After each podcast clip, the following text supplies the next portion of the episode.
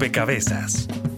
Un espacio para la construcción de opinión pública a través de la investigación, el análisis y la discusión sobre el país y el mundo. Rompecabezas, muchas voces, otras formas de vernos. El periodista se forma, trabaja, se ilusiona con encontrar la verdad de los hechos. Cambiaré la impresión que tiene esta ciudad de mí. Compraré todos los medios de difusión. Tráigame mi chequera. El periodista tiene que ser mucho más consciente de su compromiso con la verdad y por tanto tomar unas actitudes muy definitivas. Para mí lo primero es la verdad. Bien, es hora de ganarse el aprecio de esos detestables imbéciles. Primer paso, formar un imperio de medios. En el periodismo nuestra responsabilidad es tan grande nosotros podemos alterar la vida de millones de personas por una mala información o por una buena información. Uno decide libremente sobre las cosas que conoce bien. Y cuando se trata del bien público, por ejemplo la política, o por ejemplo la economía, las decisiones que tome el ciudadano, lo ideal es que sean decisiones sobre una base muy sólida de conocimiento de la realidad. De modo que uno puede afirmar que un buen periodista, un buen periodismo, generan libertad. Generan libertad.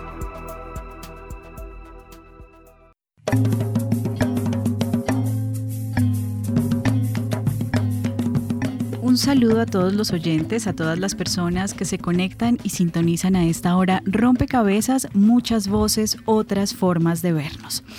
Y estamos hoy dedicando este programa a un segundo momento de reflexión sobre el periodismo nos em, encontramos hace ocho días hablando sobre la violencia contra el periodismo y hoy queremos em, de alguna forma construir este rompecabezas alrededor de elementos que quedaron mencionados en el programa anterior, elementos como cuál es la responsabilidad del periodista en la construcción de la opinión pública, cuáles son esos elementos que hacen parte de la ética periodística, que también están siendo eh, formados em, los periodistas para enfrentar ese rol, ese servicio público y un poco entender hasta dónde llega la libertad de prensa y eh, cómo el periodismo puede garantizar pues este derecho a la información de una manera veraz y responsable.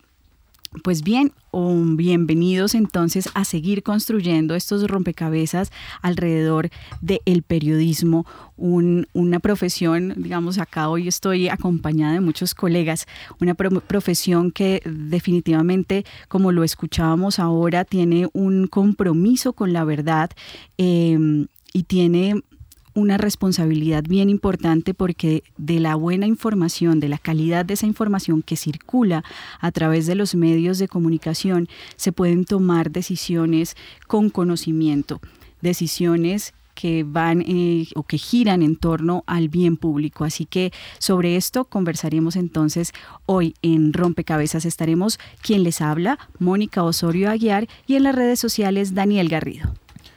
Hola Mónica, saludamos a todas las personas que nos escuchan a través de Javeriana Estéreo 91.9 FM y como en todos los programas los invitamos a que conozcan y se unan a nuestras redes sociales. En Facebook nos encuentran como Rompecabezas Radio y en Twitter como arroba rompecabezas, reemplazando la O por un cero. Además de estar pendientes de nuestros programas y poderlos escuchar una vez hayan salido en vivo, también pueden participar y sumar otras fichas que vamos a estar teniendo a lo largo de nuestro programa. También aprovechamos para saludar a las emisoras aliadas que nos permiten llegar a diferentes lugares del territorio nacional. Saludos a nuestras emisoras aliadas. Nos escuchan en Putumayo, Nariño, Valle del Cauca, Caldas, Chocó, Antioquia, Córdoba, Atlántico, Tolima, Los Santanderes y en Bogotá en todo el país a través de la red de Radio Universitaria de Colombia, en Venezuela por el Instituto Radiofónico Fe y Alegría, en América Latina por la Asociación Latinoamericana de Educación Radiofónica ALER y en el mundo entero por javerianaestereo.com y SoundCloud como rompecabezas-programa-radial. Bien, y además de sus fichas y de la importante eh, presencia regional eh, que pues hace que este rompecabezas se replique en el país, pues están quienes nos acompañan en la mesa de trabajo. Y yo quisiera iniciar presentando a Germán Ortiz, director del Observatorio de, de Libertad de Expresión de la Universidad del Rosario. Y quisiera iniciar eh, con usted, Germán, porque me parece importante enmarcar este programa en la reflexión o en la distinción sobre libertad de prensa, libertad de información, libertad de expresión, digamos, hasta dónde llega cada una de estas libertades, cómo dialogan entre sí y un poco allí en ese marco cómo aparece el ejercicio, el oficio del periodismo. Muchas gracias por la invitación. Sí, pues digamos que el tema de la libertad de expresión es un tema que va mucho más allá de la presencia ¿no? de los medios. El asunto es que a través del ejercicio periodístico esa libertad se pone de manera más evidente. Cuando se habla de la libertad de expresión, a veces se piensa que es aquello que la gente puede decir y hablar a través de los medios, pero en realidad es todo lo que la gente pueda pensar en realidad la gente piensa lo que quiere, la gente tiene libertad de pensamiento para pensar lo que quiere. Otro asunto es cuando yo lo pongo en público, cuando yo lo expreso. Ahí es donde yo me hago responsable. Y esa es una tensión permanente que se hace y se da constantemente en estos temas parecería para un sector de la opinión o para un sector de los académicos o para un sector del, periodismo que el tema de la libertad de expresión, que la libertad como tal, la expresión como tal es un tema absolutamente libre, sin tapujos, sin ningún tipo de obstáculos, pero en realidad la expresión siempre está enmarcada en algo sustancial que incluso lo dejó explícito un artículo de la Constitución, en su momento la del 91, y es que yo soy responsable de todo lo que yo pueda expresar a través del micrófono. Yo puedo pensar lo que quiera, absolutamente lo que quiera, con cualquier tipo de sentimiento, de voluntarismo, de filosofía, de credibilidad, lo que quiera yo pensar, lo puedo hacer. Pero cuando yo lo pongo en expresión abierta y libre, y aún más a través de los medios masivos de comunicación, yo me debo hacer responsable de eso. Por eso creo que hay una tensión entre el expresar y en opinar, pero creo que en ambos sentidos, cuando hablamos de la responsabilidad, ya esto se, se, supera y entramos de lleno a hablar de que la expresión siempre se hará necesariamente con responsabilidad. Y en ese sentido ya entra a trabajar claramente el trabajo periodístico. Bien, está con nosotros Carlos Caicedo, director del Instituto de Estudios en Comunicación y Cultura de la Universidad Nacional.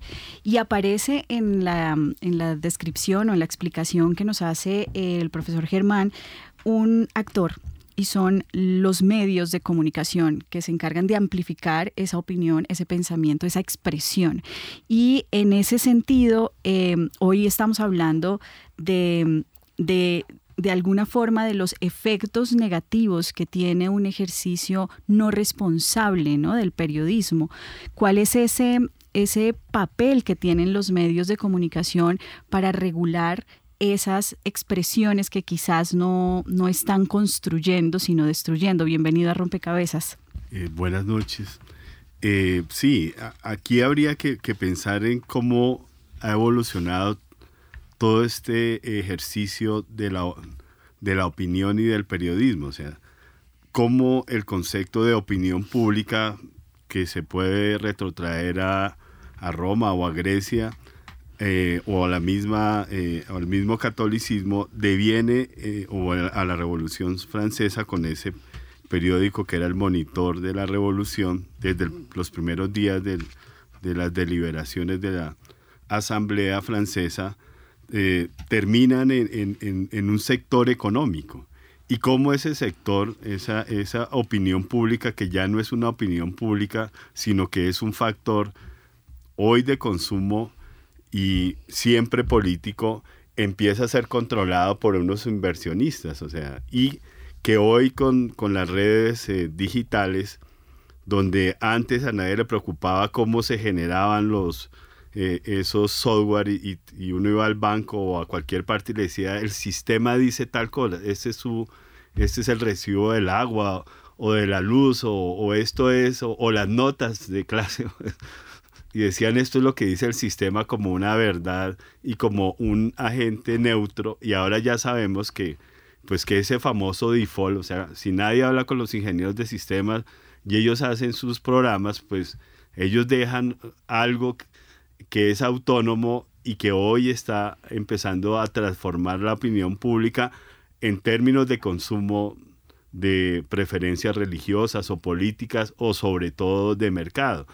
Y ahí cómo queda todo, todo este profesional que muchas veces los medios de comunicación dicen es un honor, este, este diario, esta emisora, eh, es un honor que usted esté acá y como muchas veces lo han dicho eh, columnistas de, periódicos le dicen a otros es que usted cada vez que no cobra por su columna pues acaba con este negocio o no cobra por, por su programa de radio acaba con esto, ¿cierto? O sea, eh, entonces hay una, a pesar de todos los esfuerzos por, por volver una profesión autónoma, independiente y estable, pues cada vez es, es peor. Hemos visto recientemente la crisis de semana, pero también la despedida reciente de más de 150 periodistas del tiempo eh, por, por, problemas eh, económicos o por problemas del mismo, eh,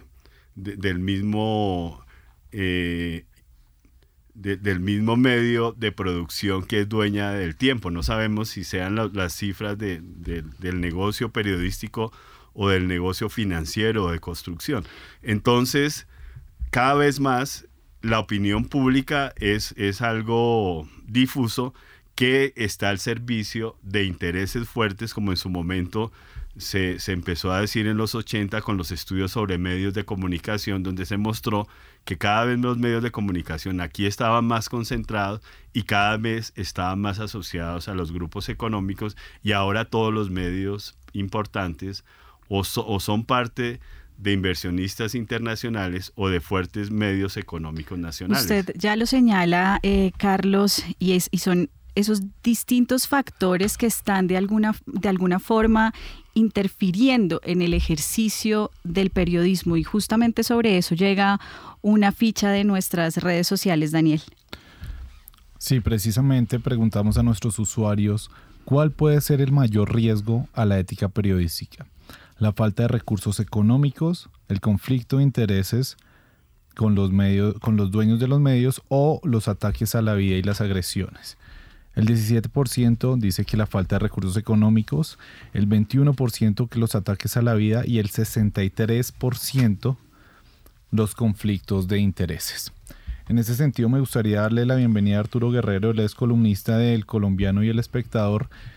Y pues este tema que la gente ve que perjudica tanto la información que reciben como los eh, lo es el, eh, los intereses que se manejan detrás de las publicaciones que se hacen, cómo afecta realmente esto al periodismo, a la ética periodística y cómo también se puede generar violencia a partir de este tipo de conflictos. Eh, afecta muchísimo. yo creo que el país ha visto el arrasamiento completo de los grupos económicos sobre los medios de comunicación. El más reciente pues, fue muy sonado, la mitad de una revista, la más importante de Colombia.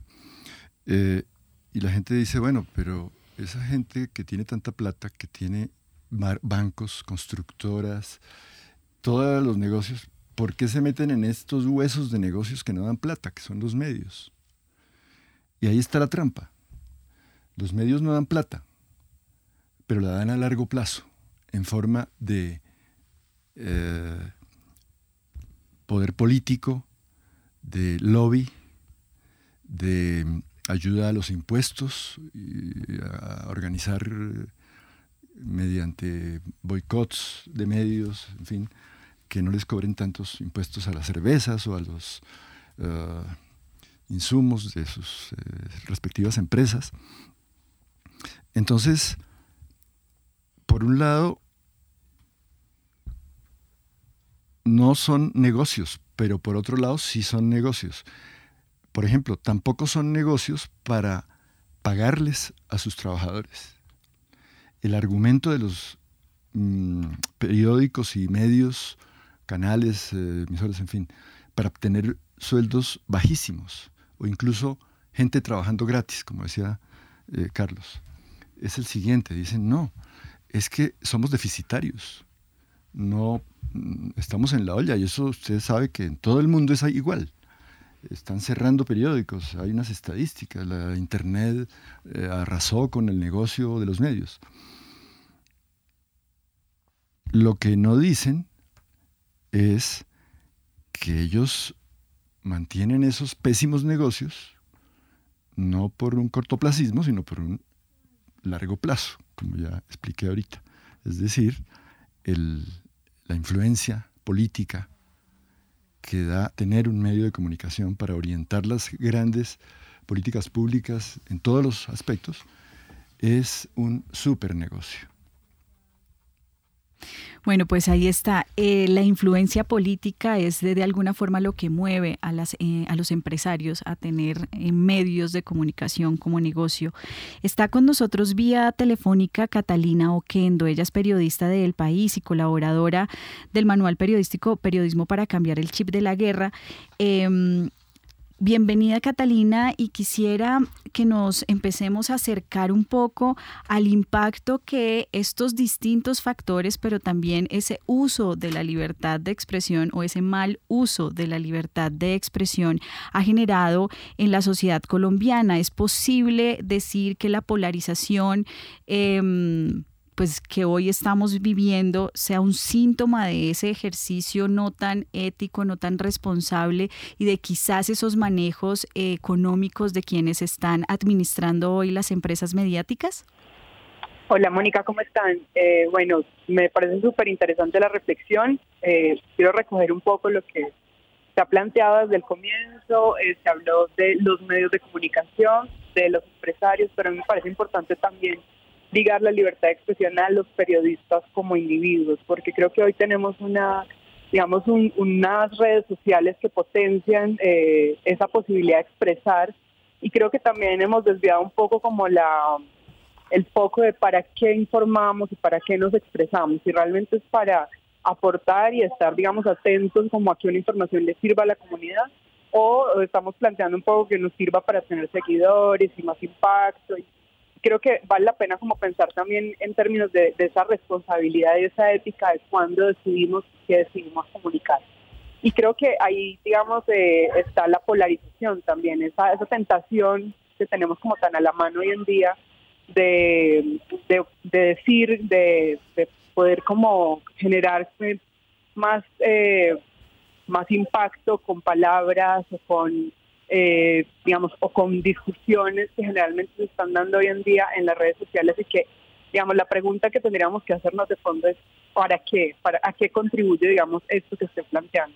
Me parece importante como hacerlo a distintos niveles, al nivel de los medios de comunicación como entes, a nivel de, bueno, entendiendo esto que mencionaba Arturo Guerrero, de, de los, eh, digamos, intereses económicos y políticos, y también a nivel de lo que estamos haciendo hoy como periodistas. Yo, pues Arturo también eh, durante mucho tiempo estuvo en medios para la paz y yo creo que hoy este es un momento justo como para que ese tipo de iniciativas que en su momento fueron tan importantes estén más arriba de todo porque creo que es el momento en que debemos estar más a la altura de, un momento, digamos, de transición clave para el país. Bueno, señala Catalina ese eh, ahora ese rol eh, fundamental del individuo periodista en el manejo de la información. Traemos algunos ejemplos que han sido reseñados en análisis de medios para que nos demos cuenta y, de alguna forma entremos a hacer análisis aquí sobre el ejercicio periodístico y la ética periodística. Escuchemos. El 17 de julio del año 2014, en el aeropuerto La Nubia, en Manizales, se presentó un hecho que generó una serie de opiniones encontradas. Un vuelo que cumplía la ruta Bogotá-Manizales no pudo aterrizar porque el funcionario de la Aeronáutica Civil encargado en la torre de control no fue a trabajar ya que la ruta no lo recogió. Gustavo Lenis, quien en su momento era director de la Aeronáutica Civil, fue indagado por varios medios de comunicación, precisamente para encontrar una explicación clara de estos hechos. Sin embargo, no fue el resultado en todos los casos. Vicky Dávila, quien en su momento hacía parte de la emisora La FM, entrevistó a Lenis. ¿Ya supo lo que pasó en Manizales? Ya supe. ¿Y cómo le pareció? Pues me pareció mal. ¿Y qué hay que hacer? Pues la verdad no sé, no es tan fácil. Yo, mire, yo estoy estrenando aquí en un puesto público, esto no es tan fácil. Eh, obviamente vamos a abrir una investigación. Mm, Fíjese, no, es que esto hubiese podido ocasionar sinceramente una tragedia. ¿Cómo puede ser No, posible? ta- pero eso tampoco, Vicky, porque mire, eh, quien controla... Ah, entonces eso fue lo que pensaron los controladores, doctor Lenis, que No, eso no, no, no, importaba, no, no, que no, no, pasaba no, no. nada. No, no, tampoco, porque tampoco tenemos que dramatizar. Quien controla el espacio aéreo es Centro Control Pereira.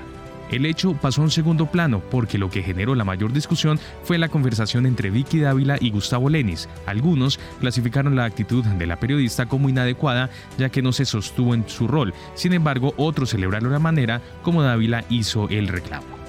Bueno, Pero- pero, eso sí es no una, pero es una respuesta muy absurda, doc- Pero, doctor Lenis, perdóneme, pero, pero ¿cómo nos va a decir que no sabe? Usted es el director de la aeronáutica. ¿A quién le preguntamos? No, pues, ¿A mi mamá? pues sí, si quiere pregúntele a su mamá, me parece bien. Y usted no puede salir con esa payasada que está saliéndome aquí en la FM. No, mira, más payasa usted, a mí, me, a mí no me falta el respeto. Que yo llevo una trayectoria limpia y he trabajado muy duro para que ahora usted me venga a decir payaso. A mí me respeta. Y lo decía eh, Catalina, no, no queremos entrar a hacer señalamientos directos, solamente son ejercicios que entran a los análisis académicos de eh, medios de comunicación, del manejo periodístico. Y ahí Arturo Guerrero tiene gran experiencia porque como lo señalaba Catalina Oquendo, eh, usted hizo parte de Medios para la Paz y en Medios para la Paz se solía hacer este ejercicio de hacer análisis de contenido y un poco análisis del manejo de la información y de la, del manejo periodístico de los, de los medios y de los periodistas. Em, en ese ejercicio mm, yo creo que vale la pena empezar eh, a, través de, esta, de escuchar estos, estos ejemplos a dar algunas pistas a la audiencia sobre qué es exactamente el ejercicio responsable del periodismo, cuáles son esos elementos que hay que tener en cuenta eh, y que el periodista, pero también la audiencia tiene que empezar a identificar en, esa, en ese ejercicio de escucha, Arturo. Mm, Yo creo que nos, po- nos podemos referir al caso de Vicky Dávila ya, ¿no? Eh, a mí me parece que hay una diferencia entre frentear a un personaje, y más si es de- del poder, ¿no? Mm, representante de alguna de las instituciones del poder, entre eso y volver un espectáculo la entrevista. Todo lo que sea escándalo es espectáculo, y de rating, obviamente pero no es eh, necesariamente ético, me parece a mí, eh, correspondiente, digamos, a las calidades del buen periodismo, volver espectáculo cualquier po- eh, papayazo que dé el, el entrevistado. En este caso, obviamente hubo un papayazo, pero em, la entrevistadora lo escaló hasta el punto de mentarse la madre, mutuamente. Entonces, mm, ha- hay una escuela que, que está haciendo carrera, ¿no? En ese sentido, de preferir el rating, el alboroto, la pelea, y esto nos une a la pregunta que hacías tú, Mónica, sobre la polarización, preferir eso a la sensatez, al análisis, al humor, porque puede haber humor, puede haber ironía, pero no, eh, me parece que este no es el caso ni del humor ni de la ironía.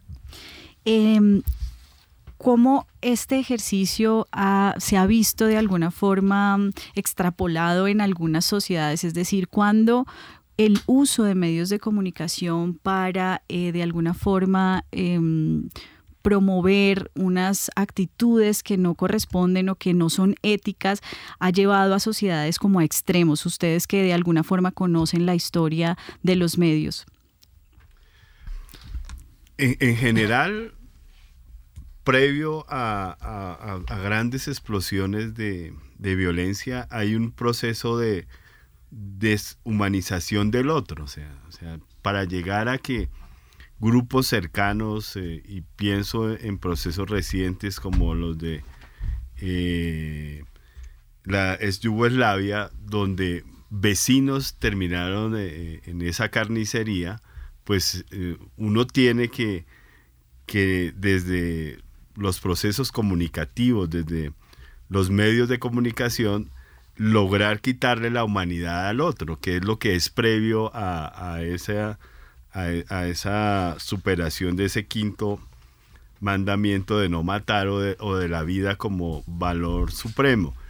Y creo que, aquí, eh, por ejemplo, el proceso de paz fue un ejemplo de eso. O sea, todo el tiempo el gobierno nacional habló mal de las FARC. O sea, incluso cuando se firmó la paz, los medios no reconocieron eso y no se hizo un, un tránsito entre, entre ese proceso de, de, de, haberle quitado su contenido de humanidad al otro y se sometió eso a, a, un, a un, referendo y eh, eh, y pues desde luego perdió porque lo que, lo que primaba era que, el otro no merecía volver a ser humano, o sea, y, seguimos en eso, o sea, y quizás en, esa, en esas narrativas y en esas maneras de, ver a otro que pues sigue eh, en, cada uno de los comportamientos, porque además se exige que eso sea homogéneo, o sea, o sea, todos los, o todos los magistrados son buenos o son malos, o todos los sacerdotes son buenos o son malos, y no hay, y no hay como, como una mirada eh, de, contexto y de individuo y de colectividad. O sea, cuando un sacerdote falla, fallan todos. Cuando un magistrado falla, fallan todos.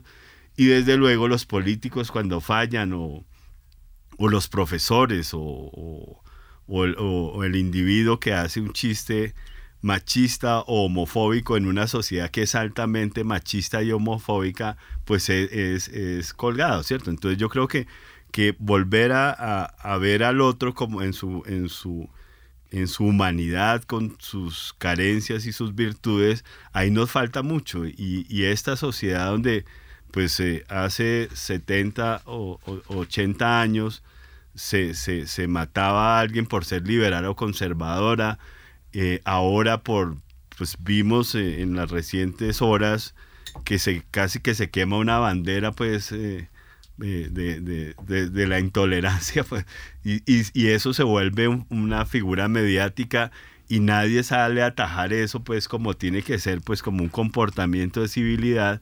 Entonces los que los que apoyan y los que no apoyan. Entonces otra vez estamos despojando a ese ser humano de esa humanidad y de ahí para allá pues procede mucha cosa. Y creo que, que ahí nos falta mucho. Claro, y usted ahí nos, nos deja en un lugar interesante porque quizás quienes nos están escuchando se están preguntando, pero bueno, yo también tengo derecho a decir eso, porque ya lo, ya lo decíamos al principio, todos tenemos derecho a pensar lo que pensemos, a expresar lo que pensamos, pero empieza entonces esa tensión que usted señalaba, esa tensión entre derechos, ¿no?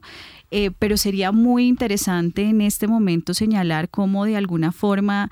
Em, pues el, derecho internacional se ha pronunciado sobre esto, sobre de alguna forma esas manifestaciones de odio que em, promueven eh, discursos y expresiones y actitudes de odio que no, de alguna forma, no favorecen eh, los derechos humanos. Ahí cómo está esto em, un poco en, Colombia también. Yo creo que aquí hay dos cosas que están como caminando paralelamente a lo que estamos discutiendo. Y es eh, lo que ha pasado en Colombia. El problema es que en Colombia no hacemos claras diferencias entre lo que es el periodismo militante y el periodismo de lealtades. El periodismo militante que lo hemos conocido desde la historia de nuestros periódicos que se armaron en partidos políticos.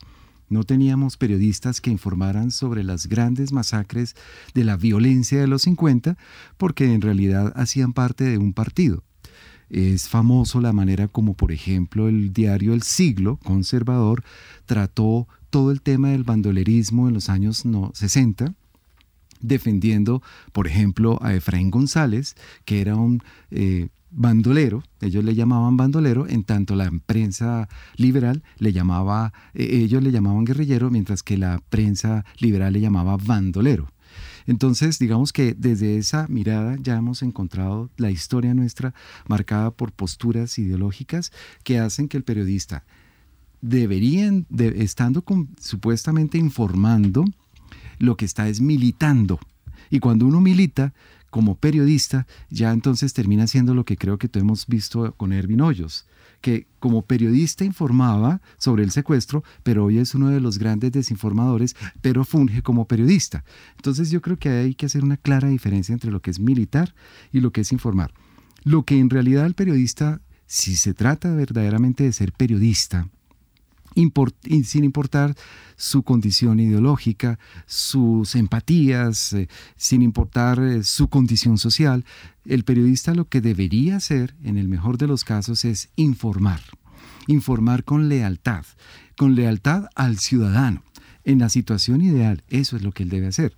Nosotros no encontramos eso en los periodistas. ¿Cómo podemos encontrar eso en un periodista en Colombia cuando yo hoy trabajo en una emisora y a los seis meses me voy a trabajar como jefe de prensa del presidente y a los siguientes dos años regreso a la emisora y después me nombran embajador en no sé dónde? Entonces eso ya no es hacer periodismo. Entonces yo creo que ahí hay un gran problema, ese conflicto de roles que no solamente tiene que ver con la estructura de las organizaciones, eh, de las empresas informativas, sino con el rol que ellos ejercen. Frente a eso, sí es válido una, una pregunta que, que, haces con respecto al tema del derecho internacional y el derecho humanitario, y que creo que le está haciendo y le está pasando factura a una empresa como RCN. ¿Por qué? Porque en realidad, eh, a pesar de que RCN tomó una posición abiertamente contra el proceso de paz, esa postura le ha costado. Le ha costado porque la gente finalmente termina por entender que hay cosas más importantes que otras. Y eso se le pasa en una factura a lo que ellos han perdido, credibilidad. Entonces ya ganar credibilidad en ese momento, en ese espacio, es muy difícil. Es muy difícil porque aunque lo hagan de la mejor intención, las personas creen que las están engañando. Así como creemos que, las, eh, que los bancos eh, son unos grandes eh, ladrones con el tema de los intereses, las personas dicen, pero los bancos son dueños de los medios, entonces yo tampoco le creo a los medios porque los medios también nos engañan. Esa falta de credibilidad está obviamente pesándole en sintonía, en audiencia y todas estas cosas que ellos por lo que tanto luchan. Si ellos hubiesen dicho abiertamente, nosotros defendemos un proceso con eh, no impunidad, defendemos un proceso en el que se castigue a las FARC, es un proceso en el que queremos esto y aquello, probablemente hubiesen ganado mayor espacio porque la gente se identificaba con eso y probablemente estarían en un escenario de mayor credibilidad. Pero cuando se juega a una especie de discurso, es, es, increíble que el día que se está firmando el proceso, la primera vez en Cartagena, ese lunes, toda la tarde, RCN haya pasado tres horas, dentro de las cuales incluso mostró el collar bomba, achacándoselo a las FARC después del 2000, de cuando ocurre en mayo del 2000 al 2015, 15 años después, y volver a resaltar con ese proceso donde se sabía que no habían sido las FARC las autoras del collar bomba en Chinquinquirá. Pero esa desinformación, esa manipulación, la gente no es tonta. Entonces, claro, eso comienza a generar una desconfianza, una desconfianza, y hoy ustedes lo están viendo, por más intentos que ellos quieran mostrarse, que a veces se muestran críticos, no lo han podido hacer creo que ahí que había que defender un valor universal porque los periodistas defienden valores universales, aunque uno pueda pensar que militan, posturas y demás, uno de los rasgos, dentro de los cuatro rasgos fundamentales para poder identificar el periodismo, uno es la universalidad. Esos son los valores. Los periodistas promueven valores y entonces si había que promover un valor como la paz, pues había que promoverlo, así fuéramos liberales, conservadores del centro democrático, lo que fuese, había que promover ese valor. Creo que ese fue el gran error que ellos cometieron y eso sí tiene un costo que lo estamos viendo. Bien, y en, en este momento también creo que las redes sociales, y ustedes ya también lo han mencionado, tienen un rol fundamental en este, como en esta ola de mm, polarización, desinformación, que muchas veces surge, como usted lo está señalando, quizás de em, un ejercicio periodístico con algún sesgo, em, pero también a veces de ciudadanos. Así que queremos em, que invitarlos a escuchar la siguiente pieza que nos va a llevar a reflexionar un poco sobre lo que está pasando en las redes sociales. La crítica que, crítica que yo tengo es que en, el periódico pues no está bien estipulado lo que pasa realmente en la, noticia, como que aumentan un poquito más. Eh, pues la verdad es que no leo noticias, entonces no, no, tengo mayor crítica, pero de lo que he visto en noticias es tal vez eh, como a veces se vuelven mediáticos. Pienso que la objetividad, pienso que hay periodistas que se han tergiversado pues la objetividad y pues no aprovechan la libertad de expresión como es. Pues ellos, eh, la profesión de ellos está basada únicamente en un derecho fundamental, pues no que aprovechen bien ese derecho y sean objetivos, que sean de verdad ecuánimes con las investigaciones que realizan y con los reportajes que hacen. Eh, bueno, yo pienso que mm, el periodismo colombiano a veces se enfoca en cosas que realmente no son tan importantes y de las cuales eh, los colombianos deberíamos saber. Eh, siento que a veces eh, le dan mucha más importancia, mm, no sé, temas como el fútbol, como eh, la farándula, cosas que realmente no, no generan peso y, y, pues no valen para nosotros realmente nada y ocultan muchas otras de, de, la, de las que sí deberíamos estar enterados. Y pues para mejorarlo, no sé, yo pienso que es algo muy difícil, porque pues en los medios siempre se mueve el tema económico, el tema de corrupción. Eso no lo hacen porque sí.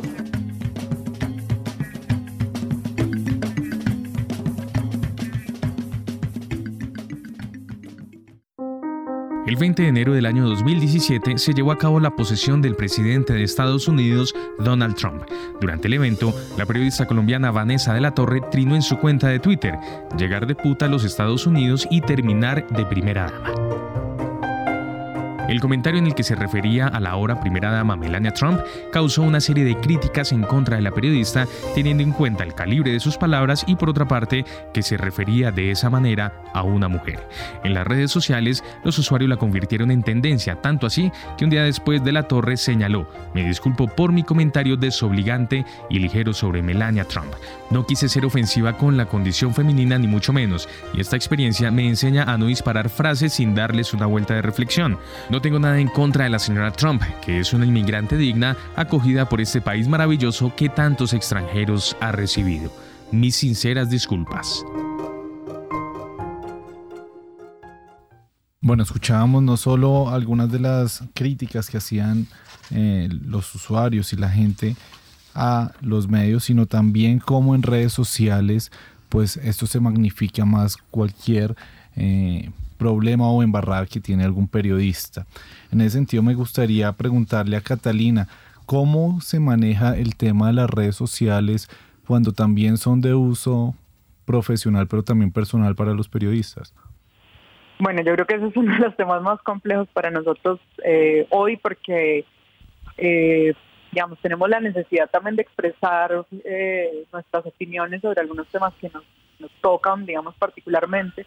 Pero yo creo que la, la, clave es un poco lo que mencionaba al comienzo, es la pregunta de, bueno, ¿a quién le sirve? ¿Para qué, eh, qué tanto aporta esto que voy a decir? O sea, hacer ese, ese pare que de pronto hizo esta chica Vanessa de la Torre el, al día siguiente, antes de, de trinar lo que trinó eh, pero, pero es un tema, digamos, que cada una de las empresas periodísticas tiene incluso eh, los manuales, y pero no hay claridad, digamos, sobre cómo manejarlas. Yo creo que es un poco como de, no sé qué opinan el, el resto de los compañeros en la mesa, pero un poco de, sentido común también, como, o en mi caso, por ejemplo, la pregunta que me hago siempre es esa, ¿a quién le sirve y, digamos, qué tanto estoy aportando con esto que voy a opinar?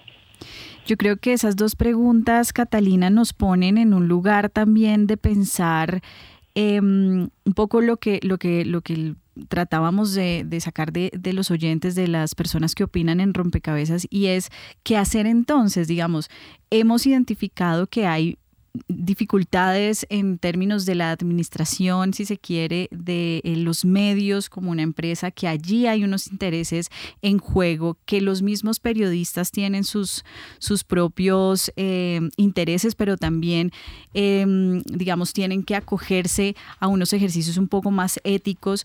Pero bueno, ¿qué hacer? Usted sugiere hacerse siempre dos preguntas. ¿A quién le sirve? ¿Para qué? Voy a decir lo que, lo que voy a decir, em, pero me parece que es un momento interesante para, para que usted también nos cuente un poco sobre esta idea de lo que significa el periodismo constructivo, que, que imagino va un poco hacia lo que estaba diciendo Germán y era... Em, humanizar quizá desde, la, desde el ejercicio de comunicación que se hace en el periodismo, humanizar a ese otro. Em, y valdría la pena en este momento dar un paso eh, quizás hacia allí, hacia pensar cómo todo esto que hemos identificado como problemas en el ejercicio periodístico que, que de alguna forma están construyendo un ambiente de opinión polarizado, cómo podemos trabajar y también cómo la audiencia puede estar mucho más atenta eh, para identificar que se haga un ejercicio más responsable. Catalina, usted, usted que ha estado, digamos, detrás de este ejercicio de pensarse el periodismo constructivo. Bueno, parto de escuchar, digamos, lo que, lo que mencionaban los eh, oyentes y es esa desconfianza eh, que se está viviendo y esa falta de credibilidad que tenemos los periodistas y creo que es como el, punto de quiebre para decir, bueno, ¿qué estamos haciendo mal? Que, que, está ocurriendo eso en este momento, que la gente no cree en, en, el trabajo que hacemos cada día. Yo creo realmente que y durante muchos años los periodistas colombianos se han metido a las zonas de conflicto, han estado, digamos, como en el frente tratando de, informar, eh, pero en este momento estamos viendo que la gente realmente o no nos cree o, los, o nosotros también estamos informando mal. Entonces me parece importante justamente como esa propuesta de periodismo constructivo para decir, bueno, démosle la vuelta a esto y a ver qué, podemos proponer y cómo, podemos llegarle a esas personas que están dejando de ser en nosotros. Entonces un poco la propuesta es, eh, como mencionaba hace un rato, eh, periodismo más humano, un periodismo que se pregunte, digamos, ahora qué, con esto que tenemos, qué otra pregunta podemos hacer.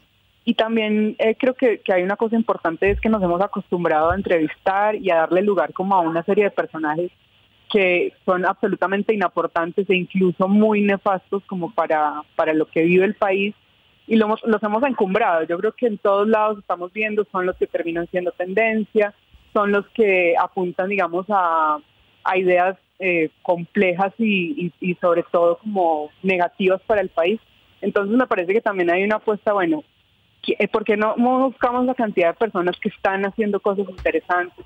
No se trata, digamos, de hacer un periodismo positivo ni idílico, porque obviamente la realidad del país no da para eso. Pero, pero sí como, bueno, esas otras personas que están haciendo, que están proponiendo cosas, ¿por qué no darle, digamos, lugar a ellos? Y, y empezar como a bajarle un poco a ese tipo de personajes que, digamos, tenemos hace muchísimos años y parece que se reeditan eh, y se mantienen, digamos, y, lo que único que hacen es como alejarnos, digamos, de la gente que es lo que realmente nos importa.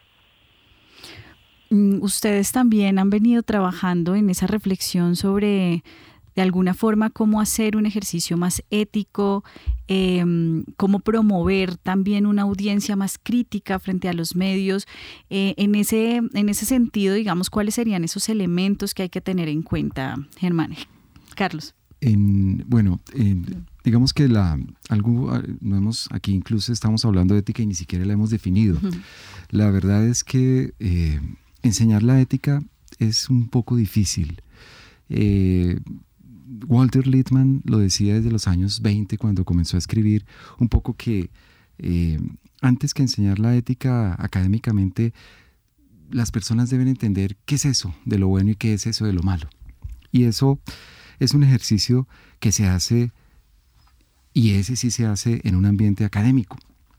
Y ahora que eh, también se comentaba hace unos minutos, eh, se decía hace unas semanas o unos meses, que ya no valía la pena mm, estudiar periodismo porque ya no estaban siendo empleados por las empresas y entonces que para qué estudiar periodismo le decía una reconocida periodista en una columna de opinión a los muchachos y fue ratificado después por una presentadora Mabel Lara unos pocos días después. Paradójicamente, este es el momento en el que más se debe estudiar el periodismo y se debe entender. Tanto es así que ni los propios periodistas saben, efectivamente, como lo estábamos oyendo acá, qué hacer con las redes sociales. Porque la gente cuando llega a los medios, la gente no tiene el tiempo para estudiar, no tiene el tiempo para entender, no tiene el, escenario, el espacio para reflexionar. Y la ética es un escenario para reflexionar. Varias cosas que parecerían ser un poco contradictorias a lo que voy a decir ahora. Siempre se dice, es que el gran principio del periodismo es la verdad. Eso es falso. Eso no es cierto. El periodismo no busca la verdad. El periodismo lo que busca son noticias. Y al buscar noticias el compromiso va por otro lado. La verdad es un asunto que la filosofía ha peleado hace siglos, es muy difícil, pero curiosamente esos periodistas que insisten en que la verdad, cuando se les dice que los periodistas deben ser objetivos, dicen es que la objetividad no existe. Y entonces la ciencia, ¿cómo hizo? Si la, ciencia, si la objetividad no existiera, la ciencia nunca hubiera avanzado. Estamos hablando de dos cosas completamente diferentes, pero son reflexiones que se hacen en la academia. Son reflexiones que se hacen en los estudios de periodismo y en las universidades colombianas no se estudia el periodismo. Entonces, claro, eh, aquí estamos en un poco como en el empirismo, un poco como la experiencia profesional, un poco como la ética, todo parece ser muy bonito, Gabriel García Márquez lo dice, la ética es al periodismo, como el zumbido al moscardón, pero cuando entramos a definir bien la ética, no sabemos concretamente qué es eso de la ética. Y entonces creo que Efectivamente, si valiera la pena, y esa sería la respuesta a Claudia Palacios, cuando ella dice, las universidades son una estafa para los estudiantes porque se van cinco años a estudiar el periodismo, tan solo con que en esos cinco años las personas entendieran lo fundamental que es informar en una sociedad que en principio debe ser democrática y que la libertad de pensamiento está marcada hoy por la presencia de los medios de comunicación, eso sí es verdad, entonces con esos cinco años valdría la pena hacer una carrera de periodismo, entender cuál es el rol, cuál es la función, cómo defender los intereses sociales, cómo responder al ciudadano. Y eso es un escenario de reflexión académica. Eso no se puede hacer en los medios porque la premura del cierre, el tiempo y demás no va a dar el espacio para eso. Entonces, creo que ahí es donde hay que comenzar a hacer una reflexión profunda. Las personas que van a estudiar periodismo en las universidades deben entender cuál es ese rol que deben hacer en la sociedad. Si nosotros, como universidades, lo que queremos es que los muchachos salgan como materia prima para trabajar en una cadena de producción de noticias, ahí sí cerremos las universidades que enseñan periodismo. Pero cuando realmente se le forma a los periodistas en, formación, se les dice lo que tienen que hacer, cuál es su rol, cuál es su papel, sus compromisos. Mire usted el escenario en el que está en este momento viviendo Colombia. Las, estamos viviendo, y eso es una realidad, estamos viviendo una sociedad vastamente comunicada, pero profundamente desinformada. Eso es lo que tenemos hoy. Entonces, las redes sociales están allí y las redes sociales no se van a ir. Al contrario, las redes sociales llegaron para quedarse. El asunto es, ¿y qué va a hacer el periodismo ante eso? Entonces yo creo que toda esa reflexión sí enmarca y es enmarca en una serie de valores. Valores profesionales, que definen la profesión, no el oficio, la profesión del periodista, y valores morales que definen la actitud del ciudadano. El periodista, más que un periodista, es ante todo un ciudadano. Cuando yo como Ervin Hoyos, saco un Twitter y digo que esta fotografía hace parte de un y estoy atacando de entrada un tratado de, acuerdo con un grupo exguerrillero, estoy faltándole al, al, al país como ciudadano. Estoy poniendo a la opinión pública en un escenario totalmente contrario. Entonces yo creo que ahí es donde tenemos que pensar. Ese es el rol verdadero del ciudadano. Es igual como cuando los ciudadanos malinforman, desinforman o manipulan abiertamente en sus redes sociales. Con la responsabilidad no se juega, pero es ese primero ese principio como ciudadano lo que hay que rescatar aquí. Bueno, precisamente sobre este tema que ya nos hablaba Germán de la formación del periodista, quisimos preguntarle a nuestros usuarios, ¿considera que están bien formados los periodistas colombianos? Sí, 19%, no 81%. Y pues ya Germán decía algunas de, las causas de tal vez o de, la forma en que podría eh, buscar que hubiera una formación eh, más rica en los valores morales, profesionales, en entender el rol, pero quisiera que de pronto, eh, Carlos, ¿cómo usted cree que debería ser esa formación y continuando con lo que hemos hoy discutido acá, cómo podría también formarse a un periodista que sabe que va a tener que eh, luego lidiar con las presiones de los medios para el cual trabaja, para que se mantenga igual su independencia, pero también pueda trabajar en un medio. ¿Cómo debería ser esa formación? Lo primero es que, la, que abordar una, una elección tan importante como el resto de lo que uno va a hacer en la vida no puede tener como indicador único la expectativa de ingresos, no es una inversión que yo hago. Eh, claro, cuando uno es padre, pues uno quisiera que sus hijos fueran autónomos y cabe en ese tipo de reflexiones, pero ninguna persona, ni las más exitosas ni las menos exitosas, buscan en, en su elección profesional eso y creo que, que parte del problema en el que estamos es justamente eso, o sea, Eh, yo trabajé con la Universidad Nacional en Arauca. Eh, la primera vez no cobrábamos las, las inscripciones, nadie se inscribió y me tocó ir a todas partes de la Orinoquía a preguntar y la gente me decía, pero es que estudiar es muy difícil, me decía. Pero además yo me gano dos millones como raspachina acá y, el profesor Basserman, que era nuestro rector, dijo, es que esto es un problema de legalidad, o sea, hay que, hay que quitarle a esos jóvenes a, la cultura de la ilegalidad y fuimos después a Tumaco y después a La Paz Cesar con ese criterio. O sea, cada joven que estudie, que tenga una opción, tiene una posibilidad de, de ser distinto y igual la gente decía, ya no hay gente inteligente y todas esas cosas que, que tenemos aquí en, en, las zonas andinas. Pero ya, lo señaló eh, nuestro compañero cuando dijo que es que en esta en, eh, aquí nos gusta el show, o sea, estamos en esa sociedad del espectáculo que decía Guy Debord, que además analizó eh, la proclama de los de, de muertes secuestradores que empezaba no pertenecemos ni a la mafia de los banqueros, ni a la mafia de los grandes contratos, ni a la mafia de los, de, de los ganaderos, ni dice que si no somos otra mafia. Y en, y en esas anotaciones a la sociedad del espectáculo, él hace muchos años en los, en los apenas salió ese comunicado del MAD, señalaba eso.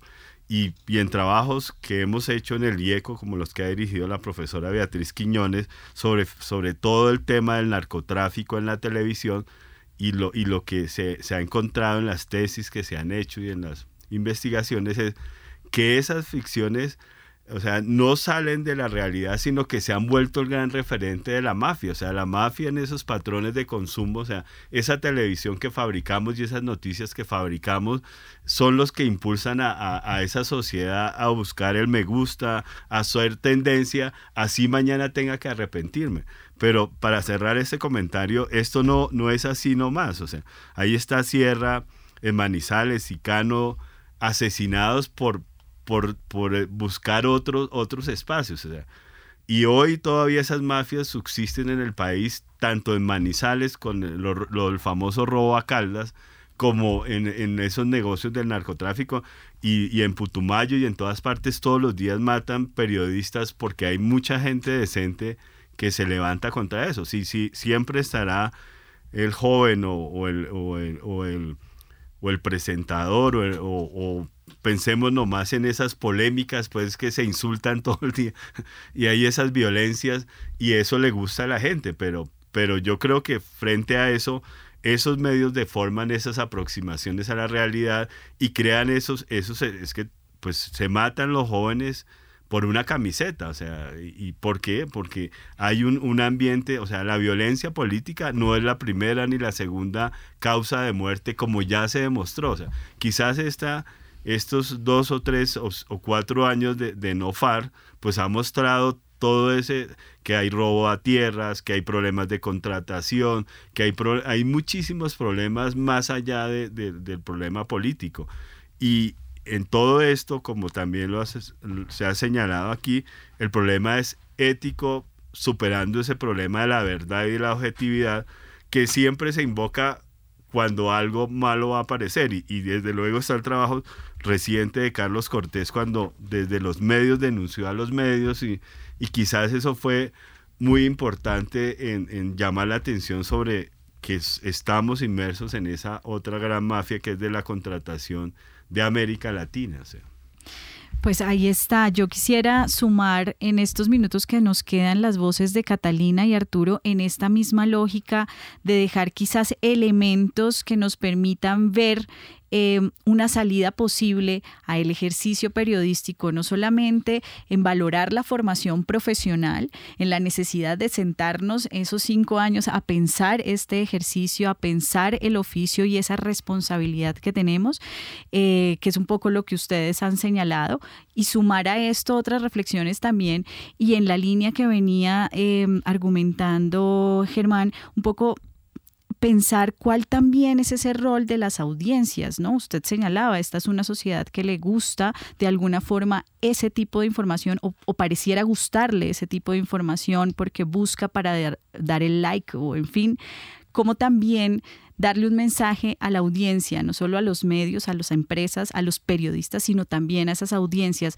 Y quisiera que Catalina sumara su voz y cerramos con Arturo. Catalina. Bueno, yo quería también hablar sobre ese tema de formación antes de, de, este cierre. Y es que me parece que es muy interesante la reflexión eh, de, bueno, cómo hacemos el oficio, pero creo que también debería haber una línea como de, de la investigación y sobre todo de historia, que los periodistas, digamos, nos formemos muy bien en historia y en economía, porque creo que, digamos, si entendemos, y obviamente de cultura política, digamos, si entendemos esas tres cosas, podríamos hacer mejor periodismo como con unas bases un poco más sólidas, creo yo. Y obviamente la técnica, digamos que yo honestamente creo que también se aprende mucho sobre en la calle, con la gente, en, el trabajo, en el ejercicio. Pero creo que es importantísimo como que los periodistas estemos formados en historia, porque nos permitiría entender un montón de hechos que estamos viendo hoy y que podemos analizar, digamos, desde ese punto de vista histórico también. No sé, pienso por ejemplo en el tema que hoy lo, reportamos todos los días tristemente de los líderes sociales. Bueno, ¿cómo, cómo es eso cuándo pasó? ¿Por qué viene pasando? ¿Cuáles son las raíces? Y nos, nos obligaría incluso a irnos a temas de fondo como eh, la expropiación de la tierra, o sea, a temas muy de fondo, pero que nos permiten entender y poder informar mejor ese tipo de cosas. Entonces yo creo que yo estoy de acuerdo, no digamos, con esa discusión de, del tema de, de no estudiar periodismo, creo como decía el compañero hace un rato, que es una, una decisión muy, muy personal. Yo tampoco creo que esté ligada o que deba estar ligada solo al tema económico. Yo defiendo que podamos estudiar periodismo si lo queremos, pero que, digamos las facultades de comunicación sí deberían estar pensando, bueno, cuáles son esos vacíos con los que estamos llegando, porque efectivamente tenemos unos vacíos. Y sobre la pregunta que haces de las audiencias, eh, también creo que hay que apuntarle mucho a esa alfabetización eh, de medios, sobre todo con el tema de la desinformación, que me parece que es uno de los que eh, ni siquiera va a ser en el futuro lo más grave, sino que ya lo está haciendo ahora. Entonces creo que ahí nosotros tenemos un ejercicio muy grande de, estar no solo, digamos, en, los grandes medios, sino en el trabajo diario con nuestra, la gente que nos rodea incluso, de hacer ese tipo de alfabetización que me parece muy importante en este momento. Arturo, usted suma a esta última ficha a rompecabezas. Sí, yo quiero dejar un, pensamiento únicamente, un, digamos una propuesta, eh, que tiene que ver con la técnica de la que hablaba eh, Catalina. Mm, pero la técnica es la forma y la forma tiene que ver mucho con el contenido, ¿no? En todas las artes y el periodismo pues, puede ser, llegar a ser un arte. Eh, decía Carlos Caicedo eh, que las polémicas, me imagino que se refería a los medios audiovisuales, radio, televisión, están siendo bastante impactantes y es sobre ese punto que quiero mm, aludir. Las redes sociales han catapultado la polarización, porque los tweets y eh, las subidas a Facebook, a Instagram, en fin, en un alto porcentaje son para agredir, para romper, para mm, sembrar cizaña, digamos, como la que vimos de Vanessa de la Torre, por ejemplo. Eso ha sido copiado, creo yo, en los debates, en el, formato de debate de radio y televisión, sobre todo, mm, y en algunas columnas también de prensa escrita, en el sentido de que esos debates se han convertido en una gazapera, en una pelea de perros y gatos en donde el problema ya no es que la gente no nos crea como periodistas, sino que la gente está desesperada y cambia el dial. Algunos sí se divierten con la, sangre saliendo de la, de la nariz del boxeador y eso, sí, pero la mayoría de la gente, por eh, higiene mental, se aísla de eso, que le parece tóxico. Entonces, como propuesta, eh, yo plantearía para esos debates la técnica de la edición en vivo. ¿Qué quiere decir eso? Van a estrenar eh, el 20 de julio la película Apolo 11, cuando se cumplen 50 años del alunizaje. Es una maravilla de utilización de material grabado y filmado hace 50 años únicamente, y uno ya sabe que no va a pasar nada, que ellos van y vuelven de la luna. pero los 45 minutos que dura la película lo mantienen a uno en una electricidad y en un estado de alerta impresionante. Yo no logré, yo, la vi en una sesión de prensa anterior que hubo, la van a dar únicamente a mitad de, julio cuatro funciones, no logré desentrañar y la voy a volver a ver en qué consiste la magia de esa e, edición. Y creo que el periodismo puede aprender mucho de esa edición haciéndolo en vivo para que los debates que ahorita se están volviendo o supuestamente volviendo emocionantes y atractivos para la gente a punta de trompadas se vuelvan más bien un eh, ejercicio de arte periodístico. Bueno, pues con esta recomendación también para mejorar la técnica, para seguir formándonos y también que las audiencias asuman eh, su su propio rol y asuman también esa actitud un poco más crítica y analítica para que se haga esta, alfabetización de medios de la que hablaba Catalina Oquendo. Cerramos este rompecabezas, no sin antes agradecerles a ustedes por ayudarnos a construirlo y los esperamos en una próxima emisión. Recuerden que estuvieron con ustedes quien les habla, Mónica Osorio Aguiar, Daniel Garrido en las redes sociales y en la producción de Rompecabezas, Jenny Castellanos y Juan Sebastián Ortiz. Rompecabezas, una producción del CINEP, Programa por la Paz, la Pontificia Universidad Javeriana y la emisora Javeriana Estéreo 91.9 FM. Rompecabezas, muchas voces, otras formas de vernos. Los paisajes sonoros de Rompecabezas cuentan con audios tomados de distintas fuentes. Para conocer el origen del material, diríjase a www.cinep.org.co.